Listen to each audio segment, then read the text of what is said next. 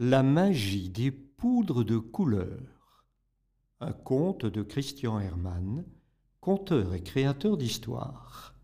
Chapitre 1 Il était une fois un jeune homme fort intelligent. Il fit de longues et brillantes études et devint un savant.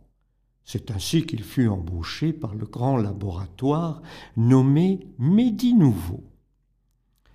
Paul le Prince, car tel était son nom, fut reçu dans le grand bureau du directeur général. Voilà, voilà, dit M. Grognefort, l'éternusite aiguë est une maladie qui gagne du terrain. Les malheureux atteints par ce mal éternuent avec une telle violence que leurs yeux ont du mal à rester dans leur orbite. Les dégâts causés par ces tempêtes de nez sont terribles. Figurez-vous que dans notre laboratoire, ici même, les dossiers s'envolent, les ordinateurs sont projetés contre les murs, brisant parfois les vitres. Dans les magasins, si plusieurs clients se mettent à éternuer, il se produit une véritable bourrasque. Tout se retrouve sans dessus-dessous. Il nous faut trouver dans les plus brefs délais la solution, le remède qui calmera ces éternuements monstrueux. Jeune homme, au travail lui ordonna-t-il. Paul le Prince se pencha sur le dossier. Il consacra tout son temps à la recherche d'une solution. Chaque jour, il sentait qu'il progressait. Il devait à tout prix réussir cette mission et guérir ce mal. Au bout de six mois, il découvrit les vertus d'une poudre de couleur verte. Elle fut testée et tous les cas d'éternusite aiguë furent soulagés. Manifestement, Paul le Prince avait du génie. Il décida de prendre un peu de repos. Quand sa mère vint le trouver. Paul, tes études étaient longues, ton travail est désormais trop prenant, tu ne trouveras jamais une épouse. Cela me désole. Lui aussi en était attristé, mais que pouvait-il faire? Il n'allait pas abandonner son métier pour trouver une jolie chaussure à son pied. Chapitre 2 Voilà, voilà, dit M. Grognefort. Paul, vous vous êtes très bien débrouillé jusqu'à présent. Je vous confie une seconde mission. Les médecins nous signalent des cas de sommeil sans réveil. Je vous conseille vivement d'aller voir une jeune fille sur qui cette fâcheuse maladie s'est abattue la première.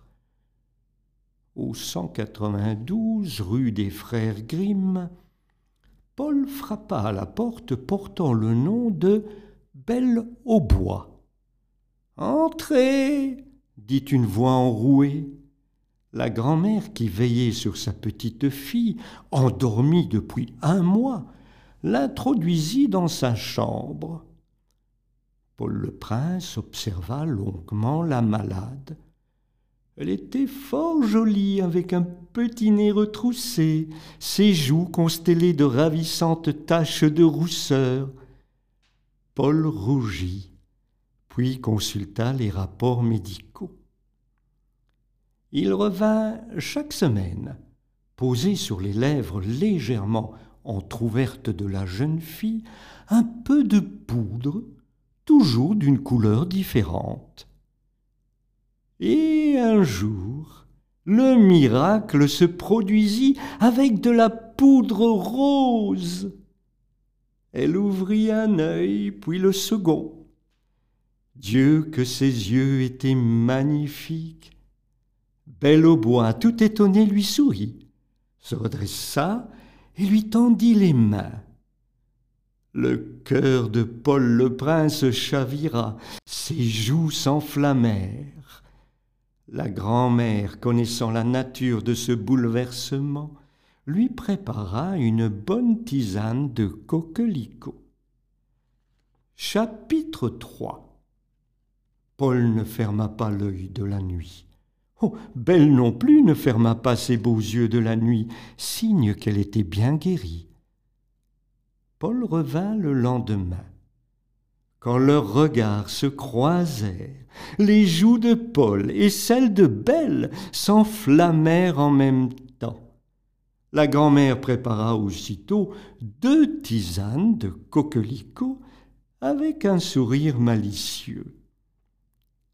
Cet incroyable rougissement, une nouvelle maladie dont notre savant serait cette fois lui aussi atteint? Ah songea la grand-mère en soupirant, c'est un coup de foudre. Cette fois ils trouveront assez facilement le remède à eux deux. Et c'est comme cela que Paul trouva la plus merveilleuse des épouses.